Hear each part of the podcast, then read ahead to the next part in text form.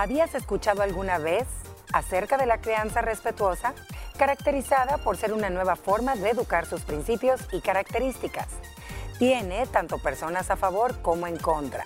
Soy Ana Pausi Fuentes y les doy la bienvenida a un episodio más del podcast La Mesa de las Mujeres Libres, donde platicamos acerca de este interesante tema forma de criar que parecería nueva. Sin embargo, tiene sus inicios por ahí de 1950, pero ha tomado auge últimamente a través de las redes sociales, movimientos colectivos y que una nueva generación de padres se la han tomado muchas veces como una religión. Si bien es cierto, tiene, tiene una base teórica, esto no es eh, inventado, y hay también una base científica. Y esto es el apego seguro. Así le llamaron a esta base teórica que fue desarrollada eh, para poner límites razonables, empáticos, dejando de lado la teoría de vale más una nalgada a tiempo que un adulto malcriado. Pero no solo se trata de nalgaditas, y esto estamos hablando de toda una cosmovisión de crianza, algo bien 360, algo muy holístico, de un involucramiento de varias aristas, donde el niño tiene voz, tiene voto, respetando la individualidad del mismo, sus emociones, conexión antes que corrección, dice esto. Maestros que no reprenden. A veces también mencionan que hay demasiada democratización en las decisiones. En fin, este término, niñas, yo lo había escuchado hace poco, pero no lo había profundizado, sino que le, había dado hasta otra, otra connotación y decía, ¿y cómo no va a ser respetuosa la crianza si de por sí es la naturaleza, el respeto de padres a hijos y viceversa? Ustedes lo habían oído, ustedes que tienen niños pequeños, no sé si están full metidas en esta forma de crianza, ¿qué, qué opinan? Pues mira, yo no, soy madre, pero mm, escucho mucho, ¿no? Porque hay niños eh, en mi relación, ¿verdad? Tiene dos hijos, ya no tan niños, ya van más cerca de la adolescencia, creo yo. Eh, pero Simón y yo lo había escuchado en redes sociales, pero bajo otro nombre. Crianza consciente, crianza eh, democrática o incluso disciplina con amor. O, crianza positiva. O crianza positiva. Entonces, como que son primos hermanos y el concepto es bien parecido.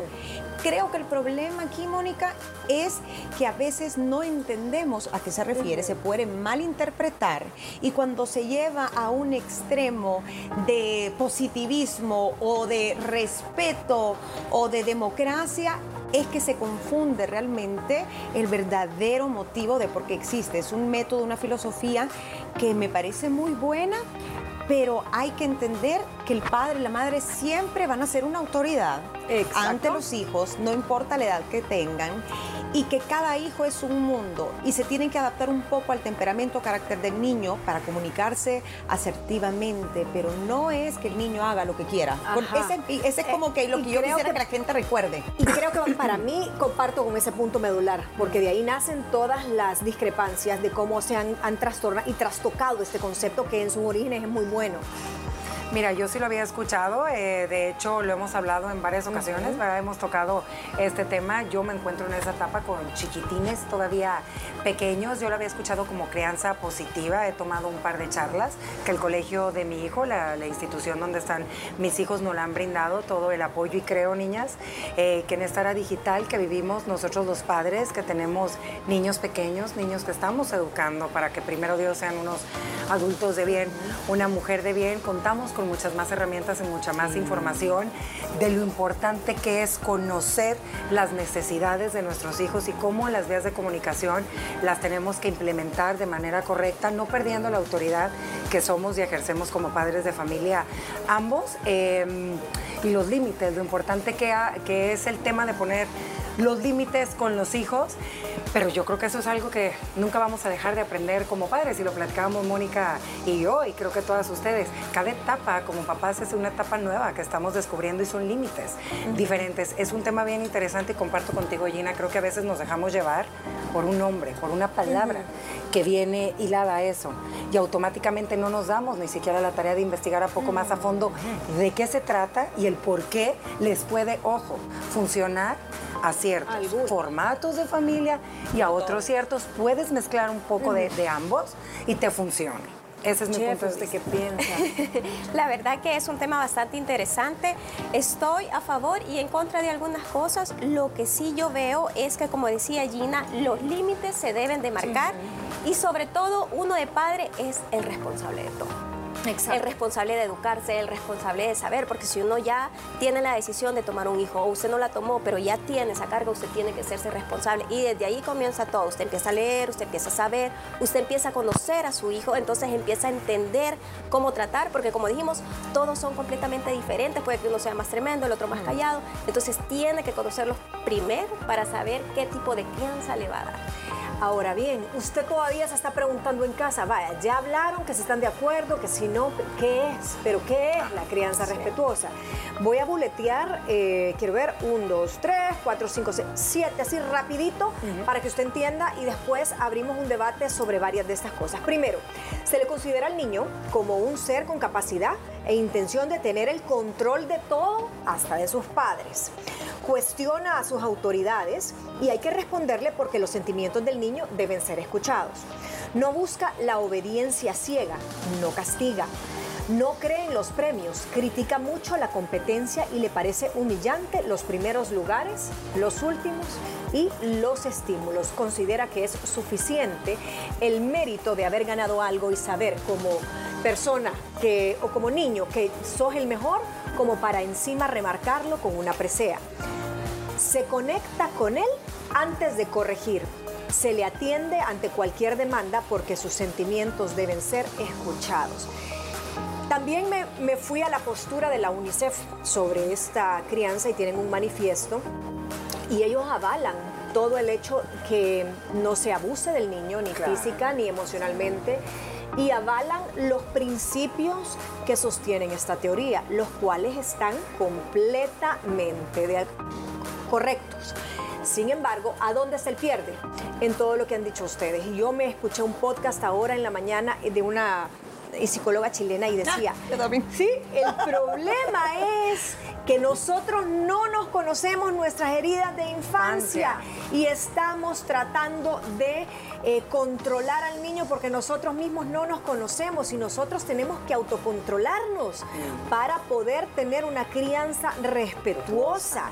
Entonces tenés que buscar tus orígenes y tus heridas y sanarte, ser una persona, un vaso limpio para poder educar. Entonces, basado en todo esto, no creen que es un modelo bonito, pero que es tan sensible en los límites que de, de repente puedes estar criando sin querer a un tirano. Sí, o a una persona que de grande eh, va a ser alguien muy sensible, eh, de cristal, que no se va a adaptar al mundo laboral, que a la primera de cambio no le va a funcionar una relación o un matrimonio, porque todo es hacerse a su santa voluntad. Yo creo que se pueden dar un montón, pero un montón de escenarios, desde los pequeños niños tiranos, que si además es hijo único, imagínate, potencia todo eso. Pero creo que eh, volviendo a esos puntos, Moni, si te fijas, todos son positivos. Sí, cuando uno los lee, todos son positivos. Creo que está en ser bien claro, y es como las leyes que dicen, miren, no dejen ningún término muy ambiguo porque le van a jalar, le van a dar la mano y a usted el codo le van a querer jalar. Por ejemplo, si te puedo, Dale, dale. aquí tus notas, dice, no cree en los premios, critica mucho la competencia y le parece humillante los primeros lugares y los estímulos. Creo que ese enunciado es como bien extremo. Creo que lo que quieren decir es, ok, está bien que los niños compitan porque es motivación, les ayuda a, a desarrollar eh, la disciplina, eh, su autoestima, porque a quien no le gusta ganar, es súper rico y que te feliciten y la medalla y lo que sea. Pero tal vez simplemente la idea es no aprender, no discriminar a quien no quedó en primer lugar o no decirle tal por cual o compararlos. Pero me parece, así como es malo que un niño se sienta mal por perder, digamos un concurso de matemática, un partido de fútbol, siento que es bien dañino al que ganó no darle un reconocimiento. Exacto, yo porque sí, claro que se lo merece, a lo mejor se esforzó más o tiene un talento innato y no lo vas a castigar por eso, solo por no hacer sentir a alguien más. Creo que ambos tienen que tener su lugar en positivo. Caer en los excesos es el problema, que el niño y entonces le vas a mandar los fotógrafos y le vas a tirar una alfombra roja y la, tampoco le que se no. se ve. Ajá, pero Ese es el que a mí tal vez me da un poco de conflicto así como muy literal. Y el otro es... eh, cuestiona a sus autoridades y hay que responderle porque los sentimientos del niño deben ser escuchados. Claro que deben ser escuchados, el niño tiene derechos, pero tiene deberes. Y sí te puede preguntar por qué no le das un permiso, pero no es ve y a cuenta de qué y, y te va a retar. la forma en la que se hace, ¿verdad? Por eso yo, es que yo creo Sí, yo que este, que este tipo, sí, contigo. y eso, eso de los premios, ¿se acuerdan un programa hace mucho Sí, que hablamos los- Vos fuiste bien Pro, pro. pro, eh, mamá ¿Y por millennial qué? y únanse a conmigo. A todos, decía la Napao. Un chocolatito como el que nos dan aquí en Liberadas cuando perdemos Desde toda ahí fe. empieza la medalla de La- consolación. la Vero. De gente no, que mira, como vos. yo te voy a decir una cosa. Con esto hay que informarnos muy bien porque depende mucho la etapa de crianza en la que tú te encuentras, es la manera en la que tú vas a implementar muchas de estas herramientas de las cuales yo las veo la mayoría de ellas positivas. Para mí un punto bien importante que creo que solía pasar, y usted en casita échenos la mano, o los que nos están escuchando a través de podcast, es que muchas familias venían con un patrón de crianza, niñas más autoritario o muy permisivo, donde todo era permiso, todo era permiso. Y a lo mejor había muchos niños que vivieron cosas que no tenían que vivir en, en esa etapa de su vida. Y hay otros que a lo mejor y le jalaron un poquito más la rienda y no los dejaron ser, ¿va? Entonces yo sí siento que cuando tú te informas y tienes este tipo de herramientas y tienes la oportunidad de escuchar charlas y de leer, te das cuenta lo importante que es atender a tiempo las necesidades. Ojo, no nada más estoy diciendo nosotros como padres, usted como abuelita, usted que se dedica al cuidado de unos niños, si está a cargo de ellos, ustedes como tías. Los maestros. De escuchar, los profesores, o sea, lo importante que es escuchar, escuchar qué es lo que te está queriendo decir ese niño. Entonces, de verdad, para, y, escu- y tratarle de explicar que lo que él está sintiendo en ese momento son celos, rabia, coraje, miedo, frustración o amor. En base que tú vas con él conectando de esa manera, siento yo y quiero pensar por lo que yo he estado leyendo, que tu relación puede fluir de una manera mucho eh, más llevadera, ¿me entiendes? Ojo, no quiero decir que ahí seas permisiva y que des medallas todo el tiempo, ni mucho menos, pero sí creo que eso nos ha enseñado un poquito más a poner más atención en las emociones. Y sobre eso, para cerrar este bloque, eh, y si quiere darme un último hint, chef, pero antes retomar, antes de que se me olvide, parte de lo que decía esta chilena en su podcast es que ahora esa teoría es muy buena y rescatamos todos los puntos y son, ya sabemos que son puntos muy sensibles a donde hay que controlar los límites, pero hay mucha desinformación. El problema de la desinformación de padres que creen pseudo, pseudo adoptar esta teoría, ¿de dónde se informan? De gente que tal vez solo tienen un grado de, eh, ¿qué te puedo decir? O sea, tal vez no son, han cuidado en un kinder porque ahí hicieron horas sociales y, y se meten a ser blogueros, se meten a ser influencers de crianza Claro. positiva y no tienen una base científica, tal vez no han recibido, eh, y no estoy diciendo gente que no sea licenciado en educación, pero no solo con el título de la licenciatura en educación o en psicología, ya estás apto para, es como que digas, soy, soy médico, cirujano general y quieras operar el, el cerebro, tenés que tener más años de estudio, entonces muchos se meten a ser opinólogos de este tema Sí. porque tienen eh, algún peso en redes sociales, son muy creíbles, etcétera, y desinforman, desvían la información y entonces se tergiversa este concepto. Totalmente. Chef, para lo único cerrar, que quiero, aquí la Vero sí, está. ya, lo único que quisiera saber yo es que si este resultado de lo que tú acabas de decir, para mí termina en una energía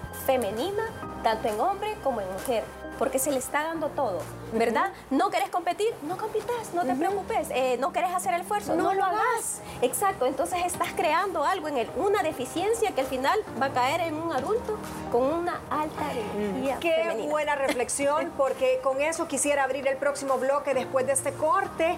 Eh, así como se dieron cuenta que las generaciones de nuestros padres tuvieron una crianza muy, muy rígida y se cometieron varios errores emocionales, quiero ver yo los psicólogos qué van a decir en, En el 20 año años. eh, 2040 cuando los niños, producto de la crianza respetuosa, sean unos adultos. Nos vamos a un corte. Haremos una breve pausa y regresamos con más información del tema de hoy. Nos quedamos hablando de dónde viene esto y qué tipo de adultos se van a, a criar el día de mañana. Todo esto, ¿sabe usted dónde viene? Y tiene un dato histórico y es después de la Segunda Guerra Mundial, a donde descubrieron que muchos niños desarrollaron un apego ansioso porque habían quedado huérfanos. Entonces surge el concepto de esa mamá blanda, de la mamá protectora, de esa mamá que tiene que ser suave, la mamá con ternura, y empieza ese apego eh, a ser un apego más sano. Y ahí empieza a basarse un poco eh, toda esta teoría. Una teoría que al final solo la historia es la que va a dar la razón o la que lo va a, a condenar. Eh, eso de la energía, chef, resúmamelo, ¿cómo es eso? De que, Sí, no le sí. Lo que pasa es que el ser humano, en- conforme a su crianza, va haciéndose de o energía masculina o energía femenina. La energía masculina, le decíamos ni una vez, es aquella que va, hace, decide y, y, o sea, masculina, ¿verdad? Y la energía Hacedor. femenina. Exacto. Y la energía femenina es aquella que usted se queda, gracias, recibiendo, mereciendo. Y yo no digo que está bien o está mal tener de los dos, pero uno tiene que saber dónde utilizarlas. Y si uno tiene una crianza al extremo, como el que estamos hablando ahorita, sí va a generar a un niño, niño estamos hablando, con mucha energía femenina, que son esos niños, no quiero hijos. ¿Por qué no querés hijos? Mucha responsabilidad. mucha responsabilidad, no puedo ni conmigo. Y hemos escuchado casos, yo he escuchado casos de gente ya adulta y es por eso, porque han tenido demasiado y eso causó algo, ¿verdad? Que es demasiado, entonces ya no, ya no lo quiero, ya me dieron eso. Entonces, para mí, allí puede estar el problema ya. Quieren los trabajos fáciles, no se quiere quieren esforzar. Exacto. O sí, también se ha dado otra cosa que yo he visto últimamente en la generación y es que no le dan importancia a un trabajo. Todo piensan que es desechable. Tiene que ser son bien nómadas. Exacto. Ah, no, es un trabajo. Ah, esa empresa no hay problema. Me, me busco otra. O sea, lo piensa así porque está joven, ¿verdad? Pero piensan que todo es desechable. Entonces, si piensan que son desechables, relaciones, eh, trabajo, todos los compromisos, todas las responsabilidades, ¿cómo van a llegar a ser? Cierto. Y para cumplir esta crianza positiva, o hay como ocho reglas que por sus siglas en inglés le llaman las 8B. ¿Cuáles son las 8 Bs? Eh, se la puede decir obviamente en español, ¿verdad? Pero tiene su base en inglés. Primero, lazos afectivos desde el nacimiento, es decir, hasta la forma en la que las mujeres quieren parir ahora. Dicen que es mejor parir lo natural, porque la conexión emocional y todo que por cesárea. Luego es la lactancia materna, a donde sabemos que sí, científicamente hay una, está comprobado los lazos que tú desarrollas en el momento que tu niño está siendo amamantado. Llevar al bebé en los brazos, esto es muy discutido y es donde más se meten desde las enfermeras, las tías, las abuelas. No lo chinees tanto, no lo chinees porque Déjalo se te va que se desarrolle. Ajá, que llore. Gordo, ¿Y para qué lo andas ahí como canguro si, solo brazos después no te va a dejar? Es parte de la crianza positiva, es andar al niño todo el tiempo pegado. Luego, el colecho es compartir la cama, que tu bebé duerma contigo o muy cerca. Yo confieso, yo sí tuve colecho con mis hijos por lo menos los primeros tres meses, eh, a la par mía o con un moisecito, no sé ahora cómo se estila.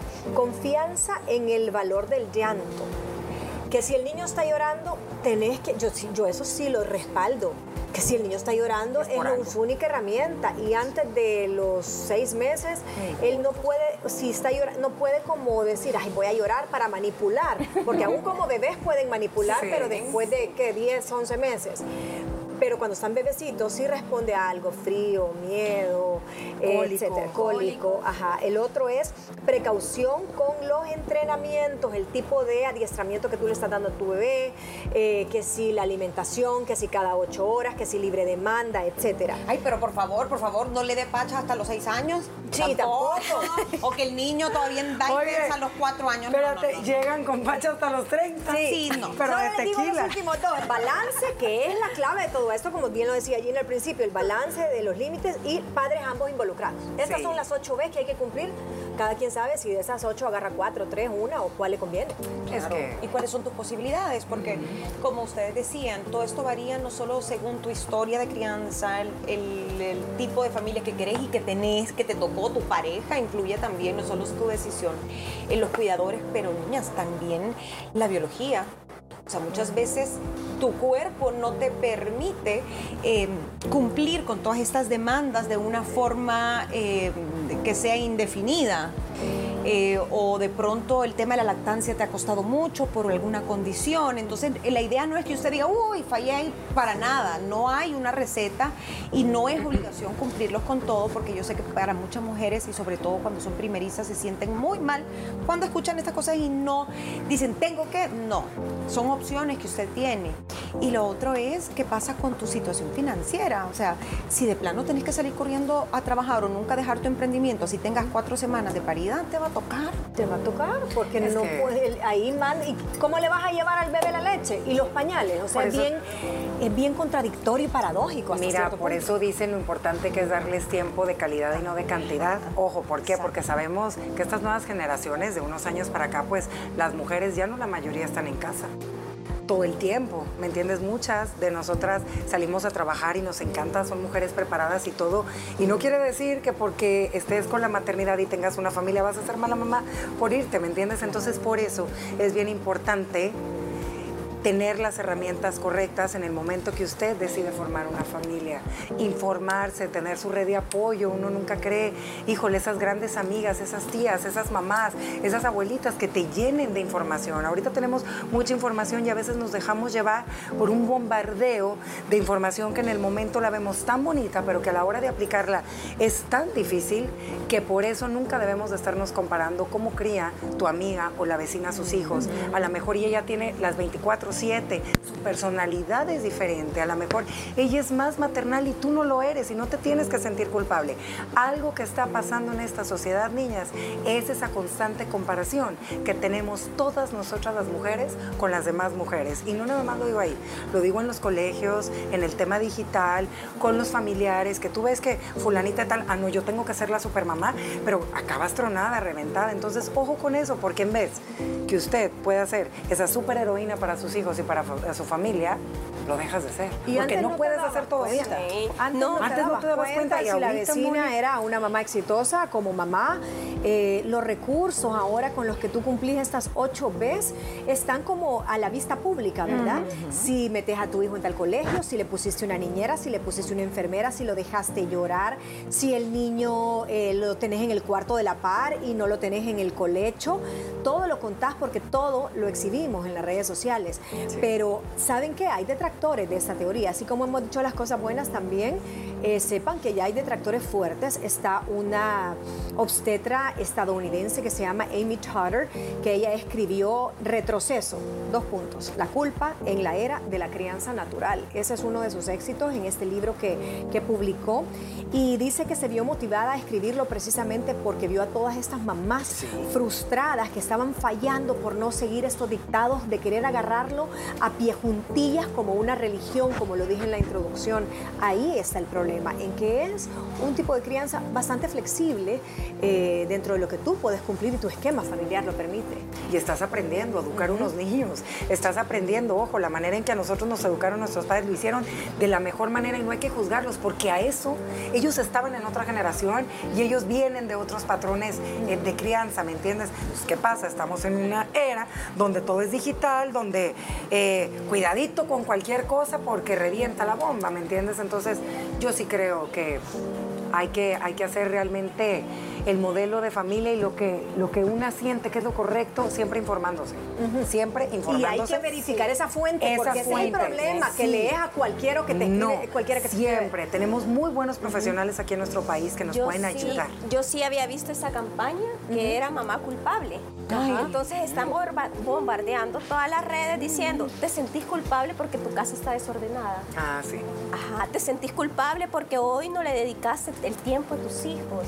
Entonces, esa campaña se trata de no hacer sentir culpable a la mamá, porque de ahí viene todo, ¿verdad? Mm, ya te empezás a sentir culpable, empezás a dar de más o empezás a dar de menos o llegas estresada y todo eso. Entonces, esa campaña, yo no sé si viene de, de esa psicóloga. Claro, me de todas, que todas que tienen esa línea. Exacto, entonces dice que no hay que sentirse culpables como mamás en una sociedad donde pone límites a ser mamá y te pone, o sea, ¿cómo se le llama? Reglas a ser mamá Sí. y eso es personal. Eso es personal. Este, tenemos que terminar este tema. Definitivamente da para más. Puede escucharlo en nuestro podcast.